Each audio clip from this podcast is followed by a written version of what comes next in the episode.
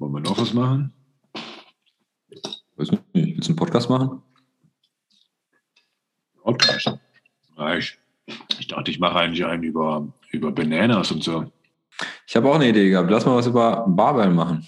Also über Barbell und Bananas. Ja, ja. Barbell und Bananas. Hört sich gut an. Hey, nicht schlecht. Barbell und Bananas. Barbell und Bananas Podcast. Okay, let's do it.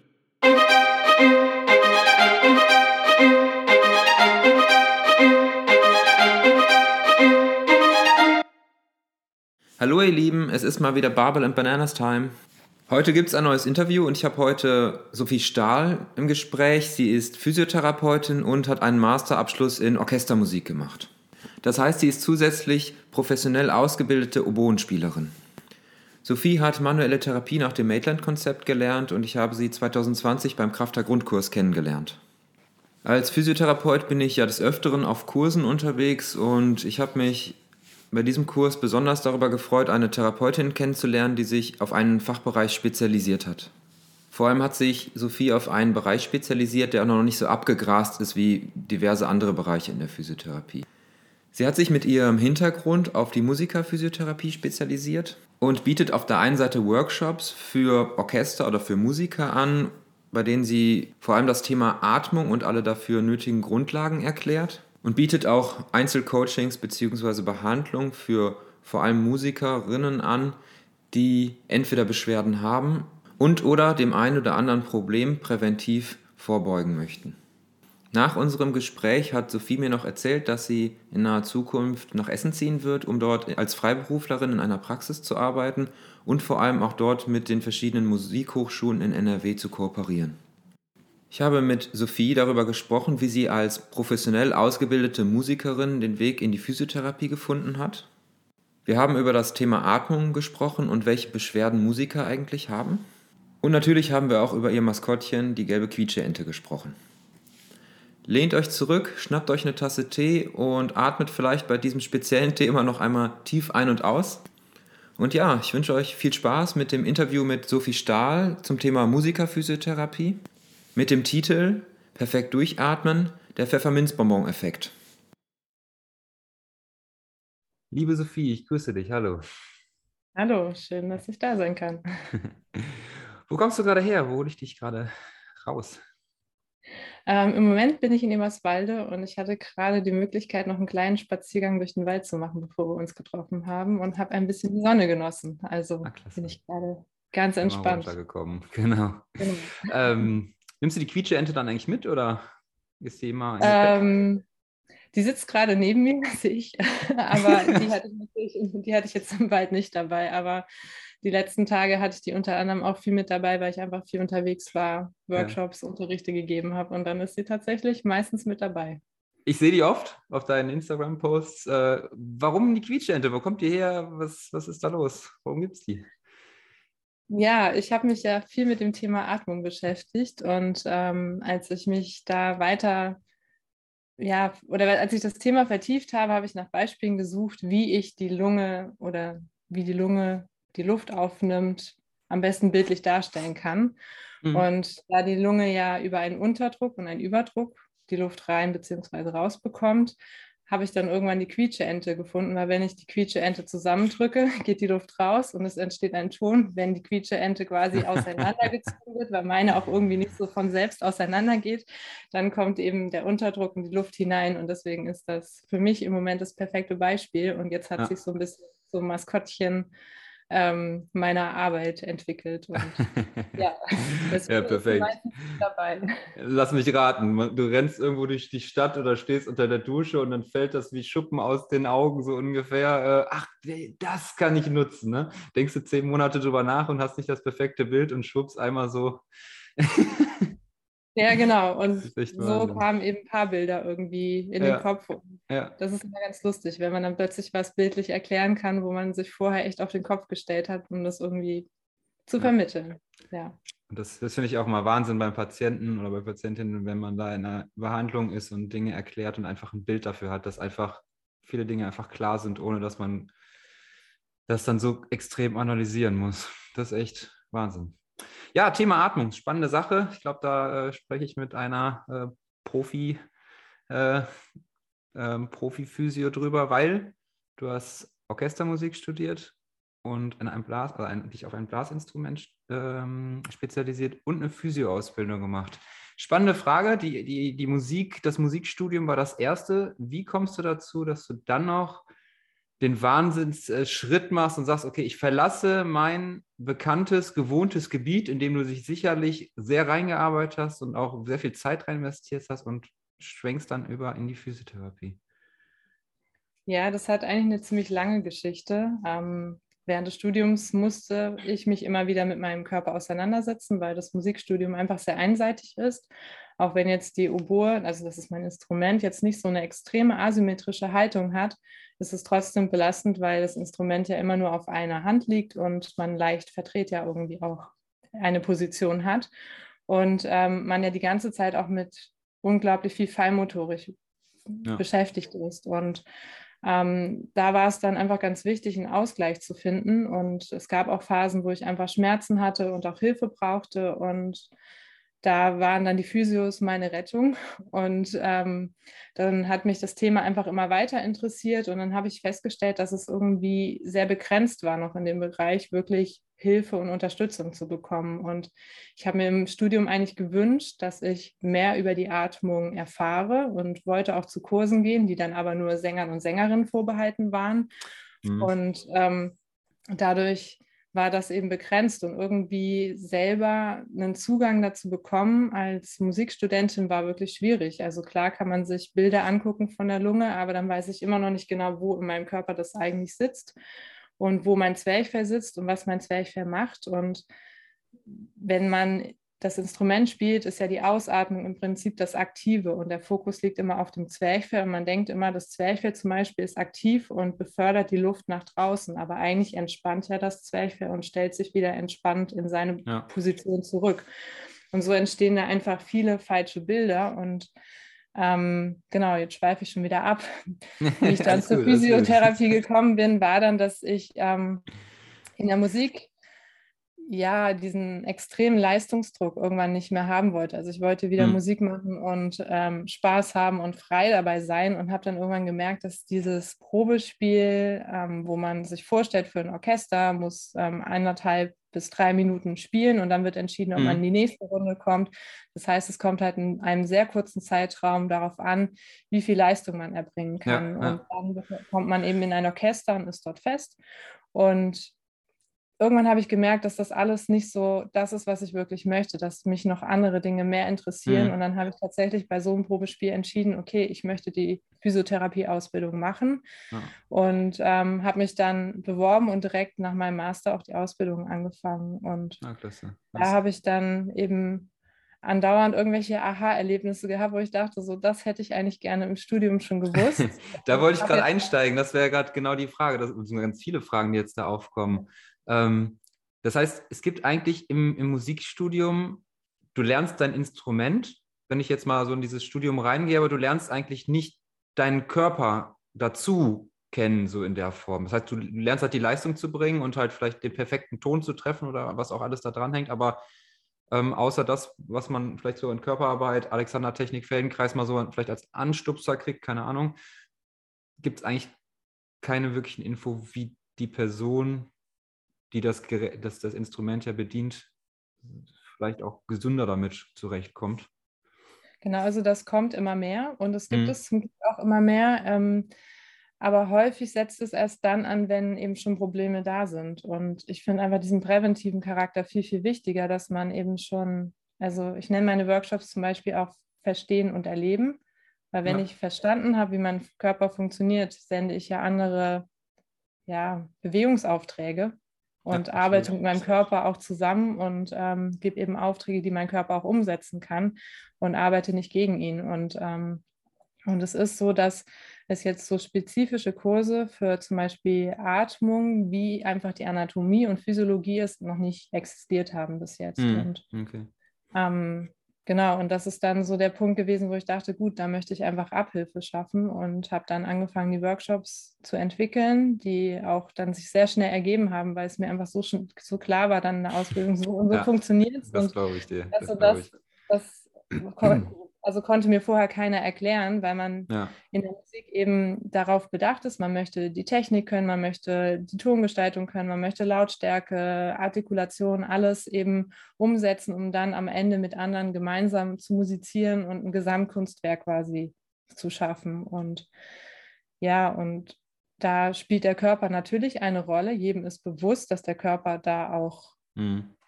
Dazugehört, aber dann wird gesagt, ja, st- stell dich gerade hin. Aber was heißt gerade stehen?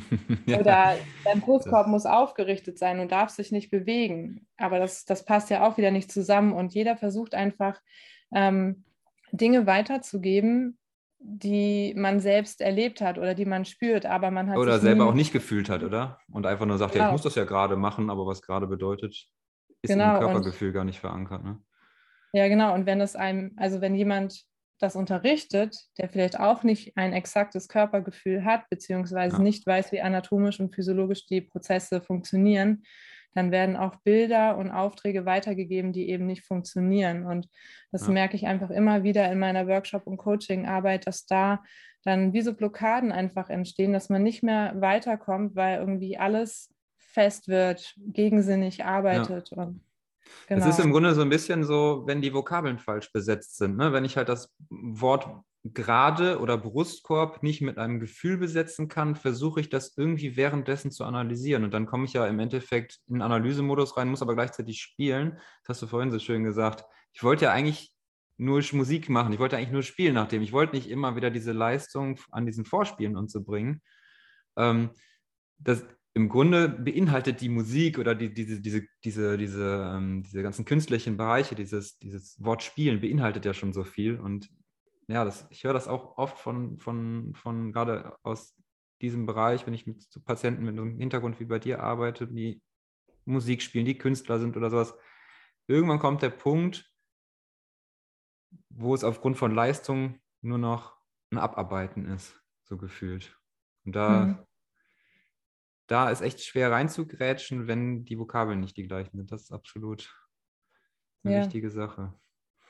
Genau, oder man Ähm, funktioniert einfach nur noch genau, und ja. ähm, versucht es irgendwie zusammenzuhalten und verliert dann aber, weil man das nicht verstanden hat, irgendwie die Kontrolle und ähm, ist dann eben mit Dingen beschäftigt, die eigentlich gar keine Rolle spielen sollten. Und wenn dann noch Leistungsdruck dazukommt, dann wird es eben schwierig. Und dann kommt natürlich auch schnell das Lampenfieber und die Ja. Bühnenangst dazu. Ja, Und dann ist es im Endeffekt wie bei allem, ne, das Wort Analyse. Wenn ich jetzt versuche zu analysieren, was tut mir weh, was, wie soll ich spielen? Die Lyse ist ja das Zersetzen im Endeffekt von Einzelteilen. Wenn ich dann noch Stress habe, funktioniert gar nichts mehr. ja, ist, also im besten Fall bin ich ja in so einem Flow drin, denke ich mal. Wenn Ja. ich auf der Bühne stehe und es läuft einfach und sobald irgendwas weh tut, kommst du ins Spiel, um den Flow wieder zurückzuholen. ja.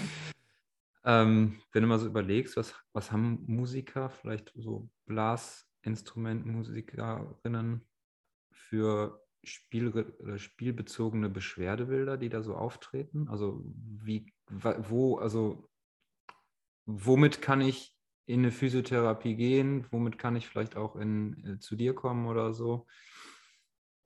Also es ist eigentlich unglaublich vielseitig. Ähm, manche haben Beschwerden in den Armen, in den Händen. Viele haben auch Sehenscheidenentzündungen. Hm. Ähm, dann, also im Prinzip kann man auch zu mir kommen, wenn es mit der Atmung nicht funktioniert oder man das Gefühl hat, irgendwie da kommt man nicht weiter. Ähm, dann Schulter-Nackenschmerzen, Kopf-Kiefer-Beschwerden aber auch. Ähm, dann aber auch bis zu ausstrahlenden Schmerzen in die Beine, Füße, Arme. Also es ist super vielseitig und dann auch wieder sehr individuell, einmal abhängig vom Instrument, aber dann natürlich auch wieder abhängig von der Person, was sie sonst noch macht. Und eigentlich habe ich fast alles gesehen im Ja, Bereich ja. der Physiotherapie. Und was aber auch häufig ist, ist so Beschwerden irgendwie im Brustkorb und Rücken, also Thoraxbereich, einfach durch die Atmung und die, die starke Aktivität der Rippen, beziehungsweise die fehlende Aktivität der Rippen, weil sie Rippen dann zum Beispiel immer in der Einatemposition bleiben und gar nicht richtig zurückkommen in die Ausatemposition. Ja. Ähm, Es wird ja viel über Haltung gesprochen. Das ist ja Haltung und Haltung und ähm, Mobilität und Bewegung, die sind ja doch auf der einen Seite so ein bisschen konkret, äh, konträr, je nachdem, wie, wie, wie nah man ranzoomt. Wenn du jetzt so zurückdenkst an dein Studium, du hast gesagt, du hast dann auch irgendwie Beschwerden gehabt und bist auch in der Physiotherapie gelandet. Das war aber, das waren aber keine Therapeuten, die sich jetzt speziell auf Bereiche spezialisiert haben, wie zum Beispiel Musiker, Physiotherapie oder irgendwie sowas in der Richtung. Das war erstmal. Genau, das war erstmal überwiegend allgemein. Einmal war ich bei mhm. einer Physiotherapeutin, die auch selber Musikerin war. Ähm, mhm. Aber da war ich tatsächlich nur einmal als Notfall, ja. quasi, ähm, wobei das auch sehr hilfreich war dann. Und sonst gab es tatsächlich zu dem Zeitpunkt, als ich so meine Beschwerden hatte, das war relativ am Anfang vom Studium noch sehr wenig, wo ich direkten Zugang hatte. Und das ist auch so ein Punkt, wo ich denke, dass es auch noch wichtig ist, das weiterzubringen, dass man schneller den Zugang findet zu den Therapeuten und Therapeutinnen, die sich in diesem Bereich spezialisiert haben. Ärzte und Ärztinnen findet man inzwischen sehr schnell, auch über ah, okay. die Deutsche mhm. Gesellschaft für Musiker, Medizin und Musikphysiologie, ja. so heißt sie. Da bin ich auch Mitglied und ähm, da ist es jetzt auch wichtig, dass man auch noch den anderen Bereich aus dem therapeutischen Bereich vielleicht noch weiter hervorhebt und ja.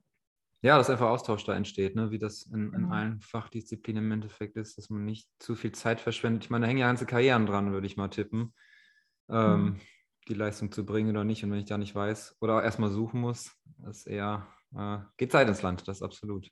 Ich habe das die Tage mal nachgeguckt. Ähm, die Playing-Related Playing Musculoskeletal Disorders, also die spielbezogenen Beschwerden im Bewegungsapparat, sind nach ein paar Autoren bei 88 Prozent in, ähm, in der Prävalenz, was Musiker angeht. Also es ist schon ein, so, dass eigentlich nahezu jede, jeder Musiker, jede Musikerin in der aktiven Zeit, wo halt sehr viel gespielt wird, irgendwas an Schmerzen, Beschwerden oder sonst was ähm, empfindet. Von daher nochmal Appell hier an die Hochschulen, sucht euch die Spezialisten und die Spezialisten sucht euch die Hochschulen, damit das irgendwie zusammenkommt oder die Orchester und alles.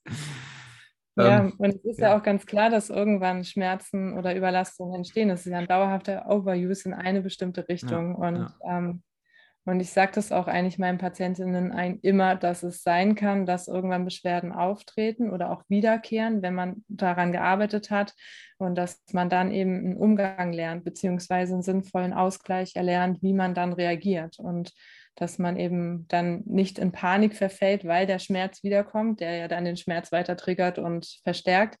Ähm, und das ist, glaube ich, auch ganz wichtig, dass man lernt, mit Schmerzen zu leben Mhm. Nicht, dass man sie hinnehmen soll, sondern dass man lernt, darauf zu reagieren und sie selbst zu managen. Und damit habe ich mich jetzt in den letzten Wochen auch nochmal sehr intensiv auseinandergesetzt, wie man eben auch ähm, mit Schmerzen wieder zu einem schmerzfreien Spielen zurückkommen kann.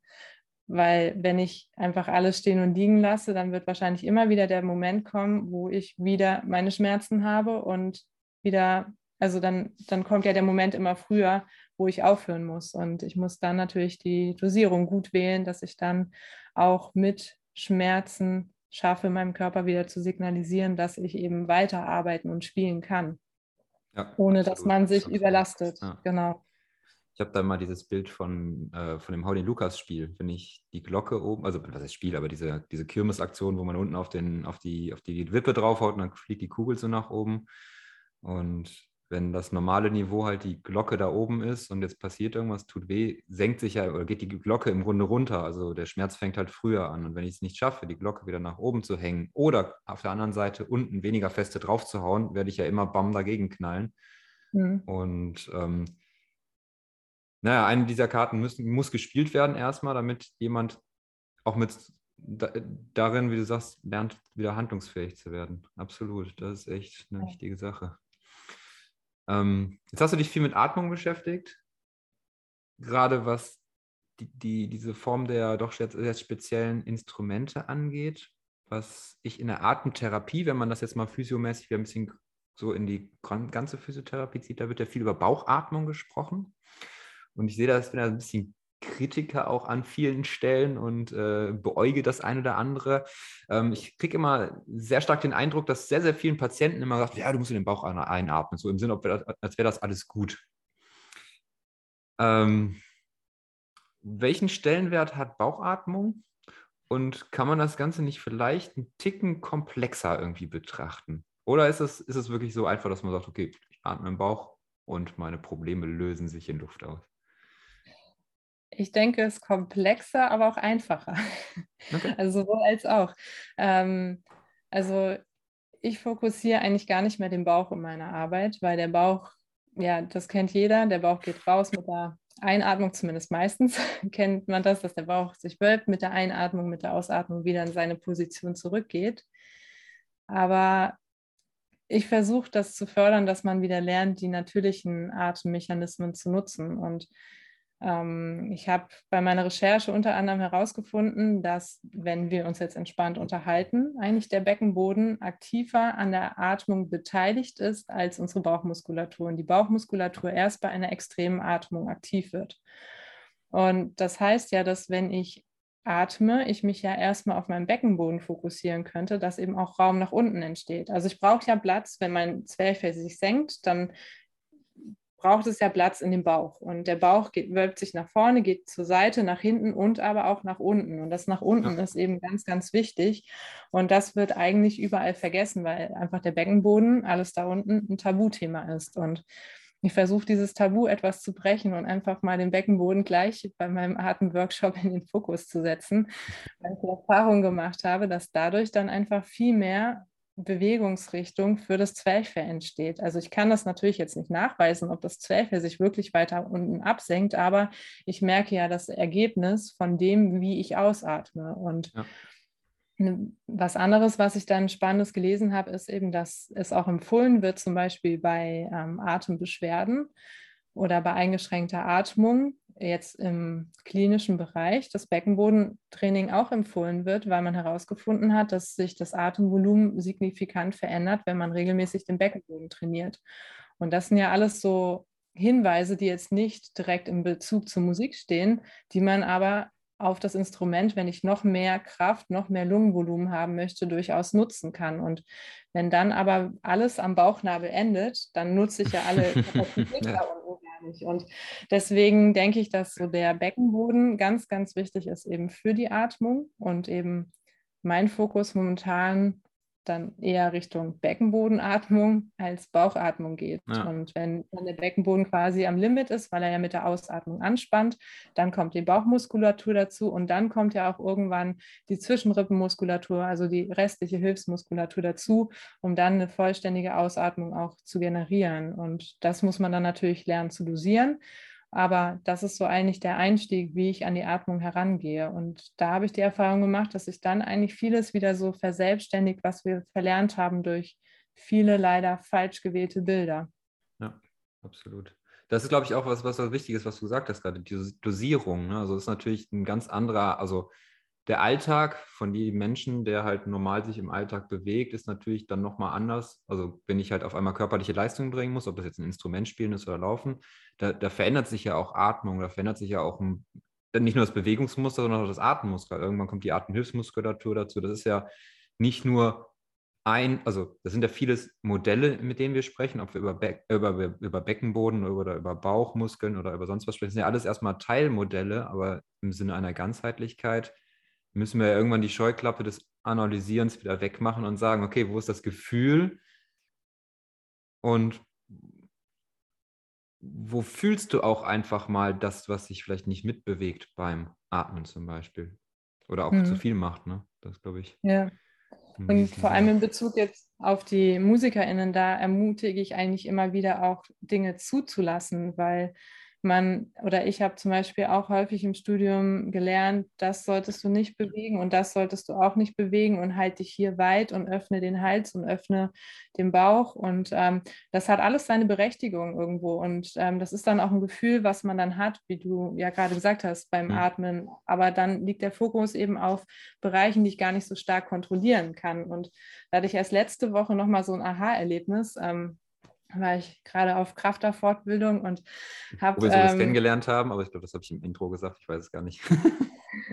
genau, und da haben wir ähm, uns den Kehlkopf mal genauer angeguckt ja. und auch die Stimmlippen. Und es gibt ja nur einen, einen unglaublich kleinen Muskel, der die Stimmlippen weitet. Ja. Und ähm, was zum Beispiel auch häufig gesagt wird ähm, unter MusikerInnen, macht den Hals weit und weitet den Kehlkopf, damit die Luft mhm. reinfließen kann. Aber es ist ja andersrum. Der Kehlkopf wird ja erst weit, wenn ich einatme oder tief einatme. Mhm. und, oder auch wieder eben ausatme. Und alle anderen Muskeln im Kehlkopf sind ja dazu da, die Stimmlippen zu schließen. Und wenn ich aber immer nur den Fokus hier auf meinen Kehlkopf setze, der weit werden soll, dann fehlt ja eigentlich der Hauptimpuls, dass ich tief einatme, um den Kehlkopf zu weiten. Und ja. ähm, das fand ich dann wieder spannend, weil auch da hat sich für mich nochmal was verändert, dass, ähm, ja, dass die dafür ja. verantwortlich ist, dass der Kehlkopf eben geweitet wird und dann wieder auch dieses, wie nennt es immer gern, Atemrohr einfach geöffnet ist. Und ja. ja. Da fallen mir zwei Sachen ein gerade dazu. Einmal dieses, wie oft wir in, in, unserem Leben oder auch in speziellen Situationen eine gewisse Form erfüllen wollen. Ob das jetzt ein, Bild ist, was wir denken, was wir jemandem zeigen müssen oder eine Haltung, die wir halten müssen. Ne? So wie du das gerade gesagt hast, mit den Positionen, die, wie man ein Instrument halten muss. Ja? Ist das wirklich so wichtig, ob da der Ellbogen jetzt ein Grad weiter unten oder ein Zentimeter weiter unten oder oben ist? Mach halt das, was dir gut, was sich gut anfühlt für dich. Also das, das sehe ich auch extrem oft so dieses, ich quetsche mich rein in eine Form, auch wenn sich das total Mist anfühlt oder gar nicht anfühlt und ich gar keinen Bezug dazu kriege, aber Hauptsache ich habe so die, alles ist äh, nach außen richtig gemacht, ne? also mhm. wie viel richtig und falsch gibt es. Ähm, und das andere, was, was, was ich da jetzt gerade sehr interessant nochmal fand, was du gesagt hast, du bist auf dem Kurs und machst halt diese Krafterfortbildung und du guckst mit deiner Brille da drauf. Und das finde ich extrem wichtig, dass das in einer An also dass du guckst mit einem Anwendungsgedanken direkt darauf. Ich glaube, dass einfach auch viele Therapeuten solche Fortbildungen machen und sie hören das und konsumieren das Wissen. Ne? Du sagst, ich lese das da und ich lese das da. Aber wer trägt das Wissen zusammen und wer bringt es in die Anwendung, die dann nachher da stattfindet? Und dafür brauchst du ja deine eigene Erfahrung. Du brauchst ein gewisses anatomisches Wissen, du brauchst eine Erfahrung mit den Beschwerdebildern. Aber das muss auch den Weg bis dahin machen. Und ich glaube, dass da viel, spätestens dann, wenn jemand kein Gefühl hat, einfach nur theoretisch draufsetzt. Hm. Das, äh, ja. ja. das ist mir auch immer ganz wichtig, dass ich versuche, das Wissen, was ich dann irgendwie aufnehme, zu hinterfragen und auch zu überlegen, wie kann ich das weitergeben, beziehungsweise ist es überhaupt relevant. Und wenn ich merke, das hat eine Relevanz, manchmal dann natürlich auch erst im Patientinnenkontakt, mhm. da merke ich das dann erst wirklich. Aber wenn, wenn das dann so ist, dann versuche ich das auch so zu adaptieren und wie die Quietsche-Ente leichte Beispiele zu suchen, dass man ja. dann eben auch was damit anfangen kann. Weil klar, wir beide haben jetzt ein die Ausbildung gemacht oder du das Studium und ähm, unglaublich viel Hintergrundwissen. Aber wie kriegt man das dann auch einfach, aber trotzdem korrekt und unterstützend an jemanden vermittelt, der nicht dieses ganze Background-Wissen hat ja. und und das, das finde ich so, ist die größte Herausforderung. Und vor allem jetzt gerade auch für mich noch mit Kopf, Kiefer und Ansatz, dieses große Wissen, was einfach so unglaublich komplex ist, zu vereinfachen, dass jeder Bläser und jede Bläserin da so einen kleinen Baukasten hat, um zu sagen, okay, so entspanne ich meine Lippenmuskulatur. Das kann ich machen, wenn ich merke, mein Kiefer ist verspannt oder ich merke da irgendwas, was nicht funktioniert, damit man dann selber schon mal Ideen hat, wie man da vielleicht auch Entlastung schaffen kann, damit es gar nicht erst zu irgendeinem Problem wirklich kommt. Und ja. das sind so ist gerade der nächste Workshop, an dem ich intensiv arbeite und ja, ich tatsächlich mit am schwersten bisher tue, das wirklich auch gut zusammenzubündeln. Ja, ähm, ja, und wie viel Wissen braucht ein Mensch und wie viel Erfahrung muss er da machen? Ne? Das ist echt so. Also ja. Patienten brauchen ja im Normalfall nur ganz rudimentäre Anatomiekenntnisse, aber sie brauchen ein paar, damit sie, damit es ein Modell gibt, an dem man sich langhangeln kann. Aber irgendwann ist too much und dann muss die Erfahrung einbauen einen reinkommen. Aber kennst du die, die Bücher von Eric Franklin, also ähm, Movement Through Imagery zum Beispiel? Das ähm, sind sehr schöne visuell, also im Grunde, was das ist jemand, der also aus dem Tanz und aus dem Ballett sehr viel kommt und ähm, die extrem viel über Bilder und ähm, also über Bilder erklären im Endeffekt. Also es geht ganz viel um Visualisierung. Ähm, Ach, du meinst Franklin-Methode quasi. Genau, genau. Ja, er hat ein paar Bücher geschrieben. Ja. Ähm, Finde ich auch einen extrem sp spannenden und wichtigen Ansatz, wenn man, wenn man, naja, Bewegung vermitteln möchte, dass man das halt über ein Bild macht. Und ähm, mhm. da gibt er echt nochmal ein paar gute Anreize. Ähm, habe ich die letzten Jahre viel mich mit beschäftigt und auch so gemerkt, ich muss immer weniger machen. Ich muss immer we mich weniger anstrengen und die Leute machen es trotzdem oder die Patienten machen halt die Dinge, weil sie die verstehen und einfach nachvollziehen können und nicht, weil ich da mhm. 20 Minuten Vortrag gemacht habe, sondern ich gesagt habe, hey, stell dir vor, das ist so und so. Punkt. Ja. Das, äh, ja, das deckt sich ganz gut was, mit dem, was du da erzählst gerade. Ja. Ähm, wenn wir da gerade sind bei diesem ganzen Thema Bilder und ich, was für ein Bild habe ich so im Kopf, gibt es eigentlich sowas wie, ich sag mal, mentales Training für Musiker? Also irgendwie, ich ja. habe ja irgendwie die Bewegung, ich habe halt die Musik, der Ton, der erzeugt werden muss. Ich habe mich als, als, als, naja, Organismusform, als Mensch. Irgendwie kommt das ja alles in unserem Gehirn zusammen. Also gibt es da, gibt's da in der, Schu in der Schule, in, im Lernen irgendwas, was das noch unterstützt? Wenn ich mir jetzt zum Beispiel vorstelle. Also, ja. Genau, also es gibt mentales Training ähm, und das wird zum Glück inzwischen immer mehr. Das wurde bisher sehr, sehr vernachlässigt. Ähm, als ich studiert habe, habe ich mich auch mal nur mit meinen Noten hingesetzt und dann mir die angeguckt und quasi im Kopf oder mental geübt. Mhm. Ähm, und auch in Bezug auf Auftrittstraining hatte ich ähm, mich mit mentalem Training auseinandergesetzt. Und äh, in meiner Arbeit versuche ich das bewusst ähm, so ein bisschen davon abzukoppeln. Also ich sage schon, dass wenn man den Körper verstanden hat und weiß, wie er funktioniert und ich weiß, wie ich stehe, wie ich, wie ich sitze, wie es mir wie ich eine Position habe, die mich unterstützt, dann kann man sich da in Stresssituationen drauf konzentrieren. Aber mhm. alles andere, sage ich bewusst, überlasse ich den Mentaltrainern und Mentaltrainerinnen, weil ich mich da nicht so tief reingearbeitet mhm. habe. Und ähm, denke aber, dass es sehr wichtig ist, da auch zusammen zu kooperieren und zu arbeiten. Und bin auch noch auf der Suche, ob ich vielleicht jemanden finde, mit der oder dem ich da gerne zusammen arbeite und da vielleicht auch noch ein größeres Konzept draus mache. Und ja. ähm, weil ich das, es ist schon sehr, sehr wichtig. Und ich denke aber, dass ein großer Beitrag eben auch dadurch entsteht, wenn man anfängt, sich mit dem Körper auseinanderzusetzen und zu mhm. wissen. Mhm. Auch zum Beispiel, wenn ich Stress habe, was macht das mit meinem Körper? Also wenn ich ja. mental psychischen Stress habe, passiert ja im Körper ganz viel. Und den Aspekt nehme ich auf jeden Fall mit rein und wie man dann körperlich diesen Stress, den körperlichen Stress erstmal senken kann und darüber den mentalen Stress, das habe ich auch in meiner Arbeit. Aber dieses bewusste mentale Training, wie es auch im Sport vorhanden ist, das ähm, mhm. mache ich jetzt persönlich nicht.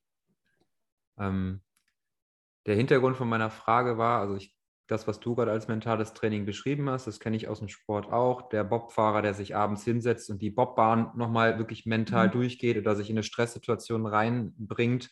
Ähm, ich finde immer, das ist ein Teil vom mentalen Training, aber der findet außer, also viel ja auch außerhalb und als Vorbereitung vor dem Wettkampf, vor dem Vorspiel und sowas, Vorspielen ab. Ähm, Gibt es Bilder, die im Studium vermittelt werden, wenn du jetzt mal zurückdenkst an dieses sehr intensive Oboe-Spielen, wie zum Beispiel bei Tennisspielern, die zum Beispiel auf Farben spielen, die sagen, okay, hinten links ist rot, vorne links, äh, vorne rechts ist gelb, dass das halt über, zum Beispiel, keine Ahnung, das Bild, mein Brustkorb beim Spielen bewegt sich oder wird wie, wie ein Luftballon gefüllt oder also mit Luft gefüllt oder sowas. Gibt es da solche, solche Schulen, solche Lehren, wo halt viel mehr mit, mit, mit Körpergefühl noch gearbeitet wird? Oder? Ja, es spielt schon eine große Rolle, weil man versucht ja dauerhaft zu erklären, was man eigentlich fühlt, dass der Student oder die Studentin das auch so umsetzt. Ja. Aber ich habe erst gestern mit zwei Personen darüber diskutiert, dass manche Bilder einfach keinen Sinn machen oder beziehungsweise ja. gegensinnig laufen und dass das aber sehr verbreitet ist. Und, ähm, und da finde ich, ist einfach noch Nachholbedarf da, dass mhm. das also bei allen, also bei allen, die in der Musikschule arbeiten, bei allen, die an der Universität arbeiten, da ist ganz wichtig eigentlich, dass alle mal einen, also so einen Grundlagen Physiologie oder Anatomiekurs gemacht haben, um dann auch Informationen besser weiterzugeben oder auch Bilder so zu ähm, wählen, dass die eben auch umsetzbar sind. Nur weil mhm. ich mich so fühle, als wäre in mir ein Luftballon, der fast platzt, heißt es ja noch nicht, dass es bei meinem Schüler oder Schülerin genauso sein muss. Ja. Und, ähm, Und, weil ja jeder auch wieder eine andere Wahrnehmung hat. Und da einen anderen Hintergrund, wo er herkommt. Ne? Also, genau, ja genau. Oft, ne? ja. ja. Ja, spannend, echt. Äh, scheint noch ein bisschen Arbeit zu sein in dem Feld. Ähm, aber ich sehe da schon jemanden auf meiner gegenüberliegenden Seite, der, wo die Augen gerade leuchten. Und äh, da ist anscheinend jede Menge Energie da. Ähm, wenn ich das richtig im Kopf habe, boulderst du? Ja. Oder läufst auf jeden Fall Wände hoch? ja. ähm, nicht mental, aber so physisch. Ähm, die Erfahrungen, die du beim Bouldern machst, ich denke auch nochmal so ein bisschen ans Thema Ganzheitlichkeit, Ganzheitlichkeit im Bewegen. Ähm, wo gab es Situationen, wo du vom, vom Bouldern, also oder vom Bewegen aus einer ganz anderen, ganz anderen Setting dir Vorteile rausgezogen hast fürs, fürs für, für dein Musikerleben im Endeffekt oder fürs, fürs Instrumentspielen? Ja, auf jeden Fall. Also erstmal war es so, dass ich mich ähm, parallel zum Studium gar nicht getraut habe, das zu machen, weil ich Angst hatte, okay. das mhm. belastend sein für meine Arme und Hände. Ja. Und dann habe ich aber, als ich die Ausbildung zur Physiotherapeutin angefangen habe, beschlossen, ich probiere es jetzt einfach mal. Mhm. Und ähm, war da am Anfang auch noch so ein bisschen, ja, mal gucken, ob das geht und ob das nicht zu belastend ist. Und habe dann aber schnell gemerkt, dass es eigentlich überhaupt kein Problem ist für mein Instrument, auch für die Feinmotorik nicht, mhm. sondern eher, dass ich mehr Kraft bekommen habe, eigentlich mein Instrument auch leichter halten konnte, insgesamt eben auch einen starken Rücken hatte. Klar, den, man muss so ein bisschen Ausgleichstraining auch wiederum zum Klettern machen, dass der Rücken eben auch stark ist, weil sonst belastet es halt schon sehr stark die Arme. Ja. Aber insgesamt hat mich das einfach viel fitter und belastbarer gemacht. Plus natürlich dann habe ich mich parallel in der Zeit auch sehr viel mit dem Körper durch die Ausbildung auseinandergesetzt. So kann ich, kann ich das jetzt nicht ganz sagen, das kam durchs Klettern und das kam durch die Ausbildung. ja, gut. Ähm, aber ich habe auch inzwischen ein paar MusikerInnen an das Klettern herangeführt mhm. und ähm, mache da ähnliche Erfahrungen, dass es eigentlich gar nicht so schlecht ist, auch wirklich die Arme zu kräftigen Natürlich sollte man jetzt nicht vor einem wichtigen Konzert direkt davor irgendwie den krassen Boulder machen. Muskelkater bietet sich da nicht an vor. genau, genau. Und dann ist natürlich in solchen Momenten auch so ein bisschen die Feinmotorik dann eingeschränkt. Aber das kennen wir alle, wenn wir Schweres getragen haben, dann, können wir nicht direkt danach gut schreiben.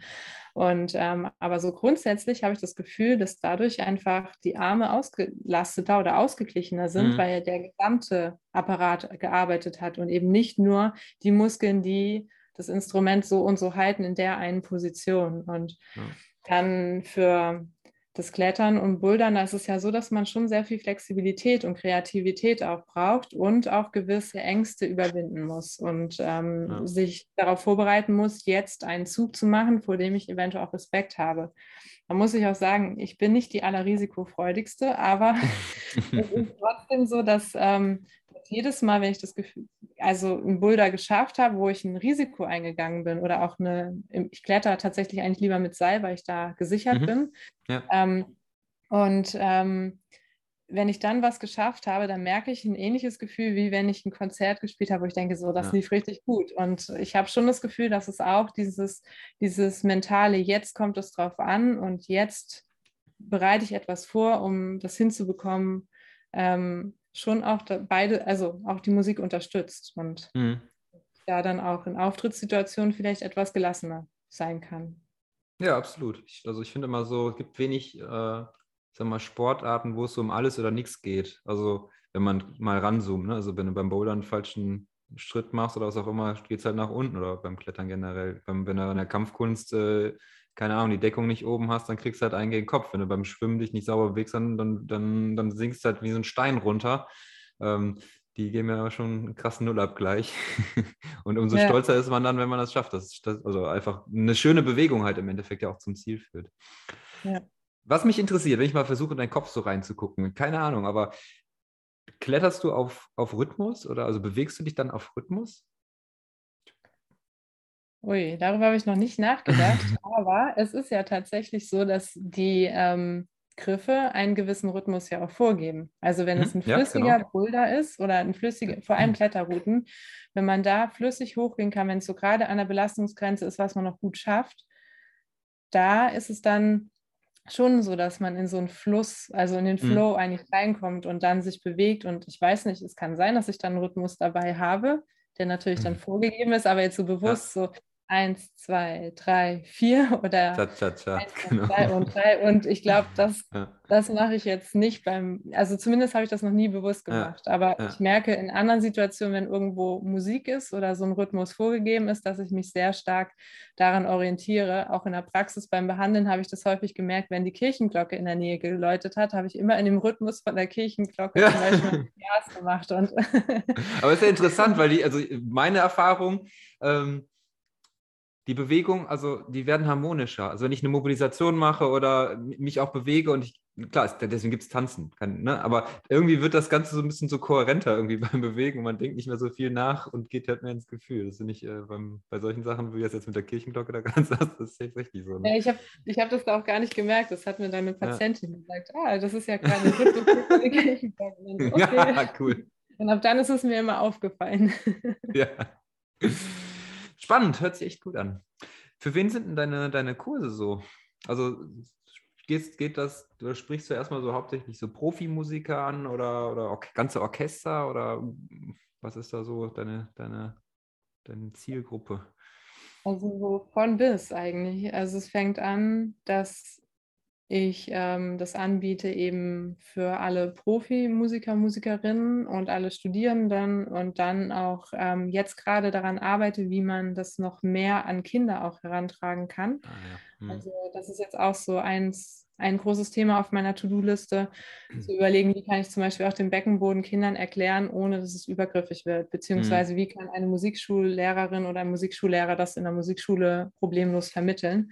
Ja. Ähm, das sind jetzt gerade auch so Themen, mit denen ich mich auseinandersetze, die ich ähm, auch noch nicht so leicht finde, da wirklich einen guten, ähm, direkten Weg zu finden, dass es eben klar verständlich ist und ja, da, daran arbeite ich noch und, ähm, und sonst biete ich das eigentlich also für Orchester an, die ich dann auch betreue und ähm, dann eigentlich. Das heißt, du fährst, alle- dann, du fährst dann praktisch zu dem, wie heißt das dann, Konservatorium oder zu dem Orchester dann hin? Heißt das Konservatorium?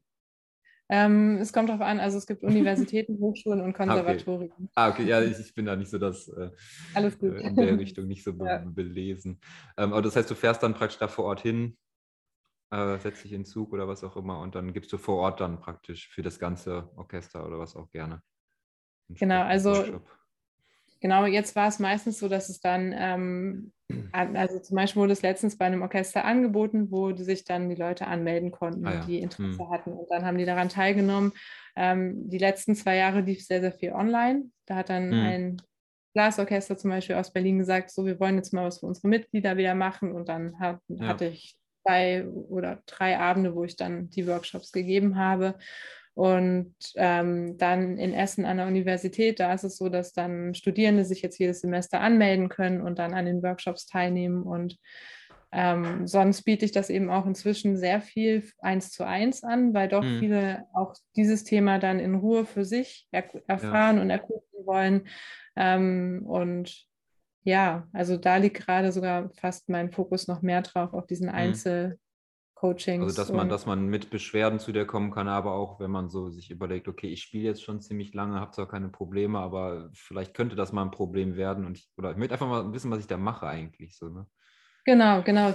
Tatsächlich fast das mehr, was mache ich da eigentlich? Und ähm, Mhm. da muss es, also ich hatte jetzt gerade die Woche zwei, die gesagt haben, da muss es doch noch irgendwie mehr geben. Irgendwie habe ich mich noch nie genau mit der Atmung auseinandergesetzt und ich komme immer an eine Grenze und verstehe die nicht, warum die da ist. Und ähm, denen habe ich jetzt auch einfach nur anatomisch-physiologisch mit praktischen Übungen gearbeitet, die dann auch hinter meinen, ach ja, okay, da habe ich doch einige falsche Denkmuster auch noch drin gehabt und Hm. eigentlich meinem Körper Bewegungsaufträge gesendet, die gar nicht funktionieren. Und das löst dann schon schnell etwas.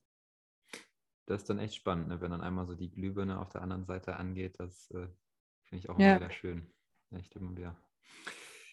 Wir sind langsam so am Ende angekommen. Ich denke, man kann über deine Homepage sich gerne noch weiter informieren, Anfragen schicken. Schickt dir Sophie gerne eine E-Mail, wenn ihr Bock habt, irgendwie einen Workshop mit ihr zu machen oder äh, vielleicht das ganze Orchester direkt mitschleppt. Ähm, ja, ich hab, wir haben immer noch drei Fragen zum Schluss, die würde ich dir gerne noch stellen. Äh, Okay. Darfst du gerne kurz beantworten, darfst auch gerne sehr ausschweifend beantworten, wie du das okay. für dich so magst.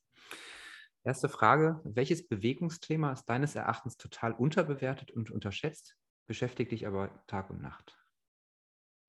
Die Atmung. Die Atmung. Würde ich ganz kurz und knapp sagen. Ja, die Atmung, die wird sehr unterschätzt. Okay. Auch wenn sie meistens unterbewusst abläuft, ja. Zweite Frage: Was ist Bewegung für dich?